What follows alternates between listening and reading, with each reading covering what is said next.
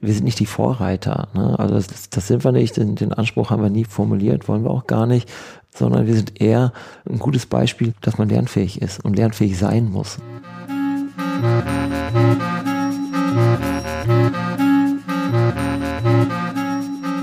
Hallo und willkommen zu einer neuen Folge von Morgenbau. Ich bin Anne Isop und begrüße euch zu diesem Podcast mit Gesprächen zum nachhaltigen Bauen. Wie ihr wisst, treffe ich mich hier mit Menschen aus der Baubranche, um zu erfahren, wie sie über Nachhaltigkeit im Bauwesen denken und wie sie dieses Denken konkret in ihren Bauten umsetzen. Heute spreche ich mit Architekt Marc Matzken. In der letzten Folge von Morgenbau ging es ja darum, wie man mit vorhandenen Bauteilen etwas Neues bauen kann. In der Folge geht es nun darum, wie man nach dem Abriss eines Gebäudes das Baumaterial wieder in den Neubau überführen kann, also ganz konkret, wie man den Beton wieder für den Bau des neuen Gebäudes nutzen kann. Marc Matzken ist Architekt in Münster und führt hier gemeinsam mit Heiko Kamperbeek das Büro Heimspielarchitekten. Das Gebäude, um das es heute geht, steht in Korbach. Das ist eine Stadt in Nordhessen. Eigentlich wollte ich nur meinen Besuch auf der Dokumenta in Kassel planen. Dann bin ich aber durch Zufall auf das Gebäude in Korbach gestoßen und habe mich dann doch kurzfristig entschieden, diesen Umweg dorthin zu machen. In Korbach steht das Rathaus am höchsten Punkt der Stadt. Es ist ein wunderbarer Altbau, mehr als 600 Jahre alt. Neben diesem Rathaus gab es einen Anbau aus den 1970er Jahren, Sichtbeton, Flachdach, der nun abgerissen wurde. Und das Abbruchmaterial wurde zu fast zwei Drittel wieder im Neubau verwendet.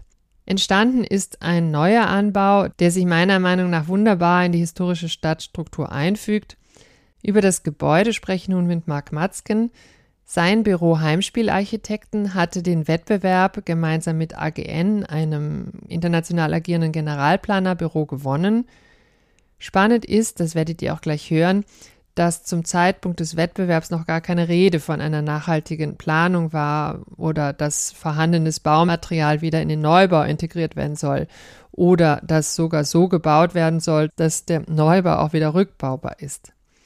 Für das Gespräch habe ich Marc Matzken in seinem Büro in Münster besucht. Hallo Marc, freut mich sehr, dass ich bei euch sein darf und über das Rathaus in Korbach mit dir sprechen. Ich komme gerade aus Korbach. Es ist ja wirklich eine sehr nette, hübsche Stadt mit wunderbaren Fachwerkbauten. Was hast du denn das erste Mal dort vorgefunden, als du nach Korbach gefahren bist? Ja, wir haben auch die tollen Fachwerkbauten, auch diese kompakte, sehr dichte Altstadt gesehen, aber auch diesen Vorgängerbau aus den 70er Jahren, der dieses Ortsbild halt wirklich gestört hat. Vielleicht kann man das ein bisschen beschreiben. Also dieses Rathaus, das ist, ein, ist glaube ich, über 600 Jahre alt und steht eigentlich an einem sehr hohen Punkt in der Stadt, eigentlich an so einer Geländekante. Und daran angebaut war 70er Jahre Bau, Flachbau, weiß nicht, zwei, drei geschossig, äh, was ziemlich viel Fläche eingenommen hat. Genau, sehr ausladend. Also es ist wirklich ein sehr exponierter Ort ähm, mit die höchste Lage in der Stadt. Und da gibt es dieses mittelalterliche Rathaus, ähm, auf 1377 geht das zurück, mit einem sehr markanten Treppengiebel, steht so ein bisschen wie, wie die Kapelle da oder das Kirchlein. Im Ort, hat der Klaus Kader das auch immer genannt, der war, äh, hatte den Vorsitz in der, in der Wettbewerbsjury. Und ähm, daran angebaut gab es diesen ja, Flachbau, Waschbeton, ähm, 70er Jahre, Anfang der 70er Jahre. Ähm, das wurde auch viele Jahre nicht gepflegt, dementsprechend ähm, schwierige Bausubstanz, sehr tiefe Grundrisse und hat sich im Stadtbild auch sehr ausladend verhalten. Also wirklich so in, in dieser kleinen Körnung doch Stadträume, ehemalige Stadträume sehr zugestellt. Wird die Frage, ob man das nicht hätte erhalten können, schon ein paar Mal noch an euch herangetragen? Haben wir schon ein paar Mal gehört, gerade wenn unter dem Aspekt, äh, wie geht man mit Ressourcen um, wäre das Gebäude nicht auch zu erhalten gewesen. Zum einen stand das außer Frage, weil die Wettbewerbsauslobung das auch gar nicht vorgesehen hatte. Zum anderen, wir haben ja jetzt auch durch diesen Planungsprozess auch uns viel mit der Bausubstanz beschäftigt, weil wir ja auch Dinge dann in anderer Form ähm, versucht haben, in den Neubau zu integrieren, also quasi den, den, den Rohstoff, also die, die Materialien zu erkennen, aber auch gemerkt haben, in welchem desolaten Zustand sich das Gebäude befindet. Dann die Höhe war auch immer ein Problem. Also das, das, da stimmten einige die, ähm, die Raumhöhe, die Raumhöhe, mhm. äh, einige Verhältnisse nicht, die, die es sehr schwierig machen, ähm, da dann auch eine entsprechende Qualität ähm, reinzubekommen. Aber ich denke, dass der Wettbewerb, den ich gerade schon angesprochen habe, war ein zweiphasiger Wettbewerb, sicherlich über den viel über den Städtebau ähm, ging und da haben doch die meisten Arbeiten, die in die zweite Phase kamen, wirklich eine Stadtreparatur versucht ähm, zu begreifen und entsprechend kleineres Volumen auszubilden, also sich anders verhalten ähm, in diesem Kontext, als der Vorgängerbau das getan hat. Jetzt habt ihr ja also dieses alte Rathaus, was ja am höchsten Punkt steht, und ihr habt eigentlich die Form aufgegriffen und so zwei Giebelhäuser daneben gestellt. Ähm, vielleicht magst du noch mal so ein bisschen euren äh, architektonischen Ansatz dort beschreiben. Genau, wir haben aus einem giebelständigen Gebäude am Platz haben wir drei gemacht. Also wir haben diesen Giebel multipliziert, haben dann auch so ein sehr signifikantes ja, Silhouette, also auch ein sehr Stadt bildprägendes ähm, Gebäude da geschaffen, haben uns auch in den Höhen, die bei diesem Altbau wunderbar waren, also wirklich sehr luftige ähm, Raumhöhen, ähm, ran orientiert. Das Gelände, das war abfallend, ähm, also hatten einen, topografischen ähm, Höhenentwicklung von vier Meter auf Sehr dem, hohe Kante, wenn das, man davor steht. Ja. Ne, und haben das Sockelgeschoss, ähm, also kein Kellergeschoss, sondern wirklich einen Sockel ausgebildet und dann gibt es halt noch dieses flankierende Gebäude, so ein, so ein Langhaus, also wirklich ein, ein, eine ganz schöne Proportion. Also von der Straße aus nimmt man das als, als wirklich als kleines Haus wahr, einen kleinen Giebel, äh, zweigeschossig und dann flankiert das dann so einen alten Weg, ähm, so eine kleine Gasse und entwickelt da wirklich über 50, 55 Meter, also wirklich so ein, noch ein Geschoss mehr und äh, eigentlich auch einen sehr schönen Stadtraum und fast halt diesen inneren Platz ne, zwischen diesen beiden Gebäudenteilen. Also dieser Bauteil, von dem du jetzt sprichst, der ist eigentlich rückwärtig vom Rathaus und steht auch so ein bisschen in einem anderen Winkel zum, genau. zu dem und dadurch öffnet sich das. So trichterartig, so ne? Ja. Dann gibt's eine Freitreppe, die sich auch nochmal so diesen, mhm. diese Form, dieses, äh, dieses Aufweiten ähm, zeigt und das empfinden wir eigentlich als ein, auch wirklich als einen, wirklich einen, einen städtischen Raum mit einer, mit einer Aufenthaltsqualität. Ja. Ich habe eben schon angedeutet, als ich jetzt da war, war ich wirklich ein bisschen enttäuscht, weil ich auch dieses Thema halt städtische Räume aktivieren vorher gelesen habe. Und dann ist dieser Raum, der da aktiviert wurde, eigentlich nur Parkplatz. Da also, haben, haben wir lange gekämpft und wir kämpfen immer noch. Und äh, wir haben auch schon das Signal bekommen. Da wird sich noch was verändern. Da wird sich noch was verändern. Ne? Ja. Aber wir müssen erstmal die, ähm, ich sag mal, die Hürde ähm, schaffen. Die Stellplätze mussten nachgewiesen werden. Und jetzt im Nachhinein kann man da nochmal drauf reagieren. Und die Stellschrauben, die man hat als Stadt, die müssen jetzt versuchen zu drehen, zu aktivieren, um halt auch Platz für Bäume und für andere Qualitäten ja, zu generieren. Das Besondere an dem Gebäude ist ja, dass es abgerissen wurde und Teile wieder verbaut werden. Ich habe mit dem Leiter vom Bauamt gesprochen und er hat mir erzählt, dass er auf der Suche nach einer Förderung war, gefunden hat oder geschaffen hat, das weiß ich nicht genau, den Begriff der energetischen Sanierung durch Abriss. Genau. Sehr schön eigentlich. schon, ja. Aber auch ein Widerspruch, ne? Ein bisschen schon, ja. Ja, ja. genau, da, da war er sehr findig. Also ist dann, glaube ich, auch äh, nicht nur einmal nach Wiesbaden ähm, zum, zum Ministerium gefahren, um da vorstellig zu werden. Aber ähm, genau, es stand außer Frage, das Gebäude muss ähm, rückgebaut werden. Und wie geht man damit um? Und er war auch der Initiator ähm, ja dieses Konzeptes ne, oder diesen Wunsch äh, formuliert zu haben, ähm, wie können wir diesen Vorgängerbau nutzen, um da halt entsprechend Fördermöglichkeiten zu bekommen. Und ähm, energetische Sanierung ähm, durch Rückbau, durch Abriss ähm, und äh, das war dann dieser Begriff, den er oder den, der dann gemeinschaftlich da in Wiesbaden äh, entwickelt oder konstruiert wurde. Und das war für uns dann so der Startschuss, mit diesem Gebäude, mit dem Vorgängerbau umzugehen. Und da war dann halt Klar, das erste, was augenscheinlich ist, die, als Ressource der vorhandene Beton. Das Gebäude war zu, ich sag jetzt mal 90, 95 Prozent ein, ein Betonbauwerk. Ähm, und äh, da galt es dann mit umzugehen. War das denn schon Thema im Wettbewerb? Im Wettbewerb war es noch kein Thema, also nicht Bestandteil der Auslobung. Ähm, wir haben auch schon mal die Frage gestellt, was, was wir denn dann nach dem Wettbewerb verändert haben oder anders gemacht haben. Entwurflich hat sich an dem Konzept erstmal nichts geändert, aber das Konzept also wurde dann auch entsprechend umgesetzt. Wir hatten in der im, im Wettbewerb schon ähm, ja auch diesen dieses massive Gebäude und hatten dann ja das Thema, wie gehen wir ähm, mit der Ressource Beton, also wie können wir die in den Neubau überführen. Ne? Das also war das ja war dann aber der Input, der nach dem Wettbewerb genau. kam. Also das heißt, der Entwurf stand und das war ja. als Beton, Sichtbetongebäude auch geplant. Genau.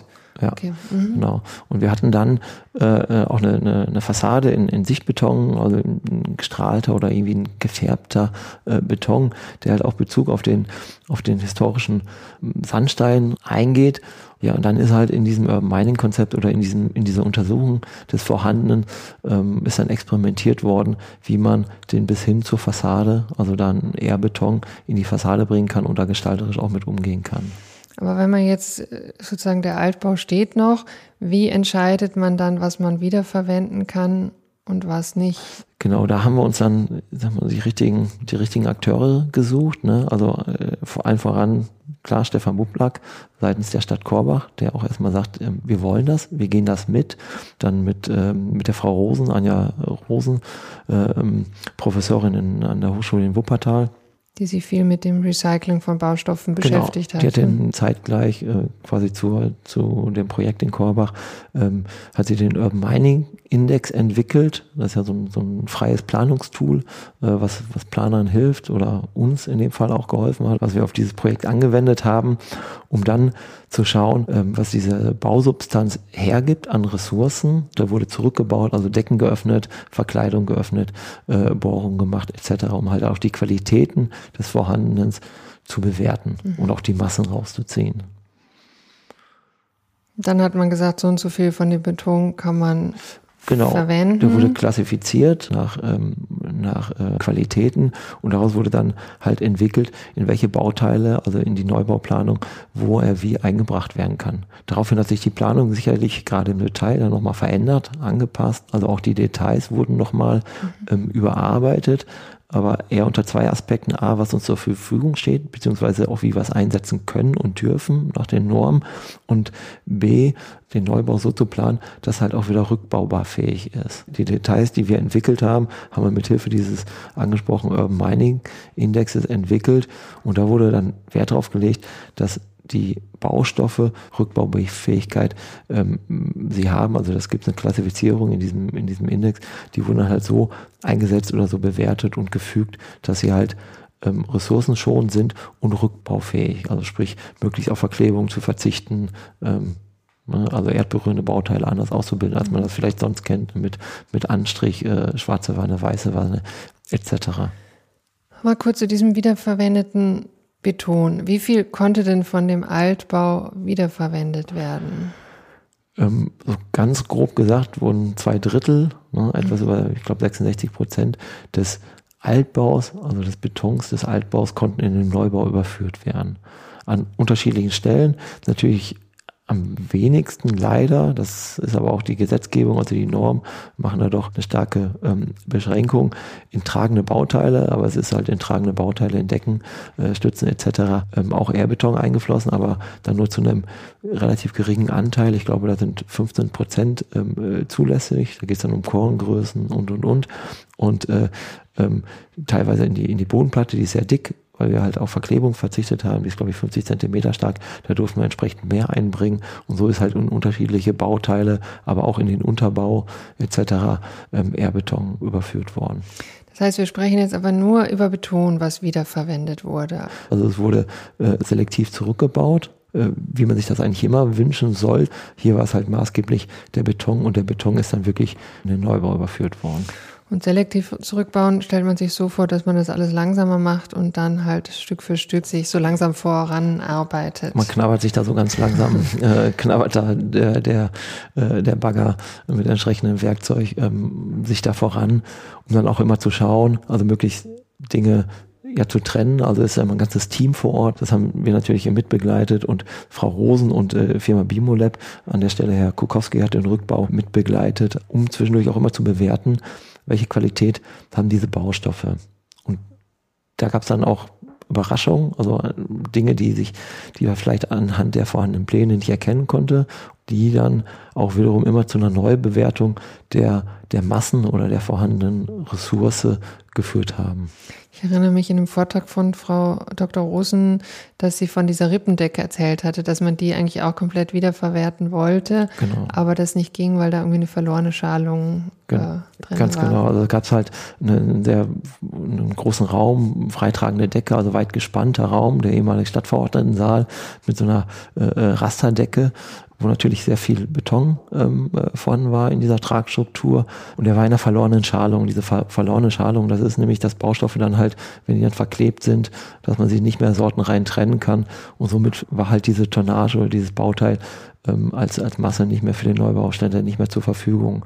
War in dem Fall eine Enttäuschung, muss man mit umgehen, aber äh, es war ja ein Lernprozess für alle und, und das ist auch, was ich anfangs sagte, äh, das, das Projekt ist ein Modellprojekt vom, vom Land Hessen, ähm, wo ein Leitfaden für zukünftige Planer entwickelt werden soll, um halt auch genau solche Dinge anzusprechen, halt, ähm, dass es immer wieder eine Neubewertung geben muss, um zu schauen, an welchen Stellen ähm, sind die Baustoffe wie gefügt und wie kann man da zukünftig damit umgehen. Ja, du hast eben schon gesagt, dass, dass sozusagen auch die Detaillierung vom Neuen ein großes Thema war, dass man es halt so detailliert, dass es halt dann auch wieder rückbaubar ist. Auch das war ja eigentlich nicht Thema im Wettbewerb, oder? Das hat sich dann alles so im Projekt ergeben, dass man dann ja. diesen Anspruch hatte. Ich weiß nicht, der Bauherr, ihr, also. Genau, das die waren so ein bisschen die, die richtigen Akteure zusammen und man hat das so zu, zusammen ja, entwickelt. Und ich glaube, das war rückblickend auch eine, eine gelungene Konstellation, die sich da ergeben hatte. Ne? Du hast eben von diesem äh, Urban Minding Index gesprochen, den Frau Dr. Rosen entwickelt hat. Was ist das? Wie kann man sich das vorstellen? Genau, das ist ein Planungstool ähm, und äh, wo halt äh, Details, also wo man halt seine eigene Planung bewerten kann. Ne? Also welche, welche Baustoffe, äh, welche äh, Rückbaufähigkeit besitzen die, wie füge ich die? Und dann gibt es im Prinzip nachher so ein, so ein Index, also er sagt dann eine prozentuale, ähm, äh, äh, spuckt er das ein Ergebnis aus, also eine Bewertung, wie gut das Bauteil ist, was die Rückbaufähigkeit ähm, äh, aussagt. Und da haben wir unsere Details, die wir bis dato hatten, mit dem Tool überprüft und halt ähm, optimiert. Und dann sind wir auf andere Aufbauten gekommen, auf andere Fußbodenaufbauten, auf dieses besagte erdberührende Bauteil. Ich glaube, da gab es auch also ein Standarddetail, was jetzt in so eine WU-Wanne umgewandelt genau, wurde. Ja. Weil da braucht man dann ja mehr Beton auch, oder? Da braucht man mehr Beton, genau, genau. Und das war ja immer so ein Abwägen, wie viel haben wir zur Verfügung mhm. und, und, und wie viel können wir einsetzen. Und das optimiert dann ja immer. Und wir haben halt das, was wir einsetzen konnten, auch zu 100 Prozent eingesetzt. Also diese 66 Prozent aus dem Vorgängerbau, die haben wir wiederum zu 100 Prozent in den Neubau überführt. So dass die Rechnung würde mal interessieren, also das heißt, 60 Prozent von dem Bestandsgebäude habt ihr wiederverwertet. Ja. Aber wenn man jetzt diese Konstruktion, die neue Konstruktion sich anschaut, wie viel davon von dem Beton, den ihr einbringen musstet, ist dann recycelt? Verhältnis neuer alter Beton. Und das, das ist eine gute Frage. Das kann ich, ja, kann ich leider na nicht gut, sagen. Ähm, hätte mich nur interessiert, weil wenn man jetzt die, die Bauteile dicker macht, ja. braucht man ja auch mehr Material. Genau. Also das ist ja auch immer ähm, in Abwägen dann. Ja. Genau. Mhm. Ja, völlig mhm. richtig, ja. Ähm, was mich auch noch interessiert, in, in der Konsequenz, soweit ich das weiß, gibt es noch kein Gebäude, wo das so gemacht wurde, dass man also den Altbestand so weit wie möglich wieder in das Neue eingeführt hat. Das heißt aber auch, dass das Wissen, also ihr habt es alle dazugelernt und im Team sozusagen das weiterentwickelt.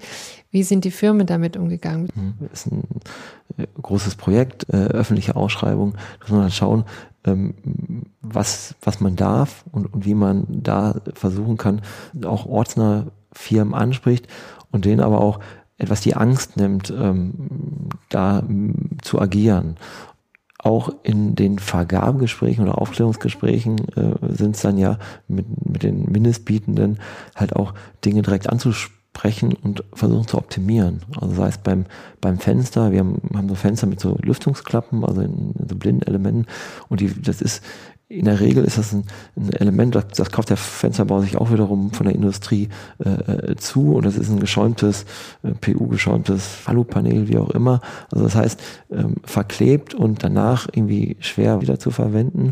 Sondermüll, da haben wir direkt gesagt, wir wollen da eine Holzweichfaserplatte haben. Da kannst du jetzt nicht deinen Händler anrufen und das Bauteil wie gewohnt ordern. Ne? So, da muss man darauf hinweisen. Das ist natürlich in der öffentlichen Vergabe nicht ganz einfach. Da muss man die Firmen auch für begeistern können, dass die halt auch den Weg mitgehen. Ja, muss man auch immer sehen, ist auch immer eine Frage der Gewährleistung, der DIN-Norm etc. Aber da muss man wirklich jedes Bauteil, jedes Gewerk so einzeln betrachten und ja, viel, viel sprechen und viel kommunizieren. Aber was ist aus deiner Sicht schwieriger gewesen, dieses alte wieder zu verwenden oder jetzt so zu planen, dass man es wieder auseinandernehmen kann, also dass man diese Recyclingfähigkeit mitbedenkt? Also für uns das Letztere, weil wir ja. mit dem ersten äh, vielleicht weniger zu tun haben, weil das war dann wirklich die Expertise äh, äh, von, von Frau Rosen. Die größte Schnittstelle vielleicht, die wir dann mit dem, mit dem Beton eigentlich hatten wir ja das Thema der Fassade. Wir haben eine Sichtbeton-Fassade, der Recyclingbeton, der dann in die Fassade eingeflossen ist. Wir hatten aber ähm, dann noch ein Nebengebäude auf diesem Areal. Da gab es einen Ziegelbruch, also ein Dachziegel, ein roter Dachziegel von einem Gebäude.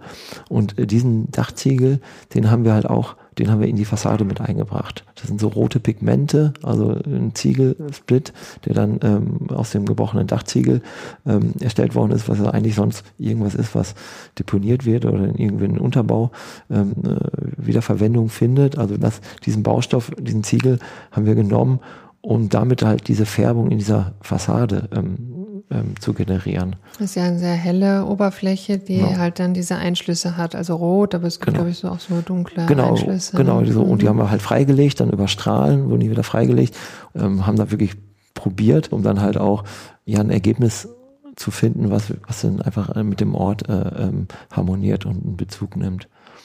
Inwiefern hat jetzt dieses Projekt eure Arbeitsweise verändert?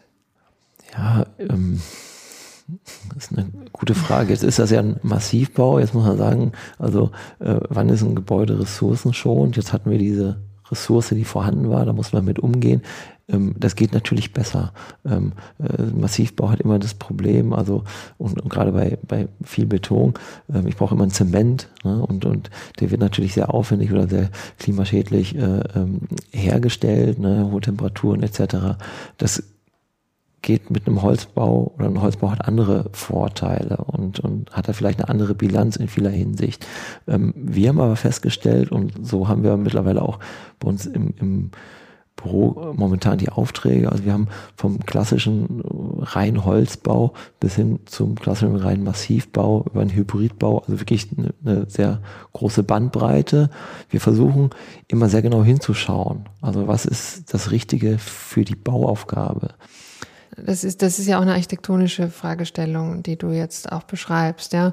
Also inwieweit spielt jetzt das, das der Nachhaltigkeitsaspekt eine Rolle? Weil ich meine, ihr seid ja auch mit einem, mit einem massiven Gebäude in den Wettbewerb reingegangen. Also das heißt, das ist eigentlich nicht so das große Thema gewesen, oder bisher für euch? wir lernen ja auch dazu, also genau wie die Gesellschaft ja auch gerade lernt mhm. und, und lernen muss. Und ich glaube, ähm, wir sind, wir sind nicht die Vorreiter. Ne? Also das, das sind wir nicht, den, den Anspruch haben wir nie formuliert, wollen wir auch gar nicht, sondern wir sind eher ähm, vielleicht äh, ein gutes Beispiel, wie man dass man lernfähig ist und lernfähig sein muss. Ne? Also wir sind dann doch eher die klassischen Architekten. Man, man hat irgendwie, man fühlt sich ja immer wohl mit den Dingen, die man kennt und die man beherrscht. Da gibt leider die Bauindustrie auch sehr viel vor, ähm, macht es vielleicht an der einen oder anderen Stelle auch viel zu einfach, um da dann doch auch kritisch hinzuschauen und wir jetzt auch über die Zeit ähm, dazugelernt haben, auch mit der, ja, einfach ähm, Bauaufgaben vielleicht in der Zukunft oder auch momentan doch anders zu begreifen, auch kritischer zu hinterfragen. Aber das ist, glaube ich, so der Prozess, den wir gerade im Büro, der uns im Büro be begleitet und der ist ja auch das Spannende gerade in der heutigen Zeit. Ja, ja, sehr. Und, und wie du das beschrieben hast, dass also sozusagen man lernt dazu und das verändert dann auch den Zugang zu so einer Wettbewerbsaufgabe oder zur Aufgabenstellung, mit der der Bauherr dann zu euch kommt. Ne? Vielen Dank für das Gespräch. Sehr gerne.